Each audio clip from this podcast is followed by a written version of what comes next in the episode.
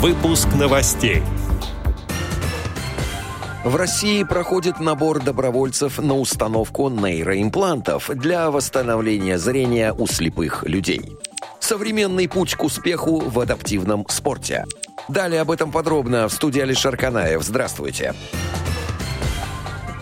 Чувашской региональной организации ВОЗ проходит цикл уроков по настольному теннису слепых «Современный путь к успеху в адаптивном спорте» в рамках реализации социального проекта Чувашской региональной организации ВОЗ «Комплексная реабилитация инвалидов по зрению в Чувашской республике». Проектом предусмотрено обучение инвалидов по зрению правилам настольного тенниса для слепых, так как этот вид адаптивного спорта сейчас является одним из самых перспективных и быстро развивающихся. Обучение настольному теннису незрячих началось 1 октября ушедшего года на базе МБУ САШ города Чебоксары. Занятия будут проводиться в течение 11 месяцев. За это время пройдут обучение 5 групп. Среди обучающихся будут не только взрослые инвалиды по зрению, но и юноши и девушки, также имеющие ограниченные возможности зрения. Итоги работы по данному направлению будут подводиться на чемпионатах, которые покажут уровень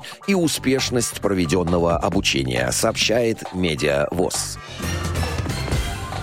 В 2024 году в России начнут проводиться операции по вживлению нейроимплантов для восстановления зрения у тотально слепых людей, сообщает портал милосердие.ру со ссылкой на советника руководителя фонда соединения Татьяну Константинову. Нейроимплант Элвис вживляется в мозг и позволяет подключить видеокамеры напрямую к зрительным центрам головного мозга, минуя зрительный анализатор глаза.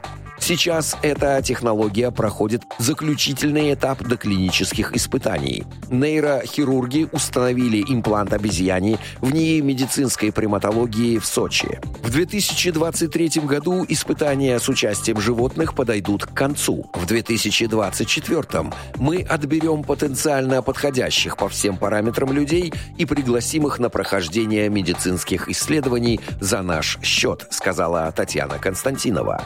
Предполагается, что с 2027 года операции смогут сделать уже все незрячие и слепоглухие люди. Отдел новостей «Радио ВОЗ» приглашает к сотрудничеству региональной организации. Наш адрес новости собака радиовоз.ру. В студии был Алишер Канаев. До встречи на «Радио ВОЗ».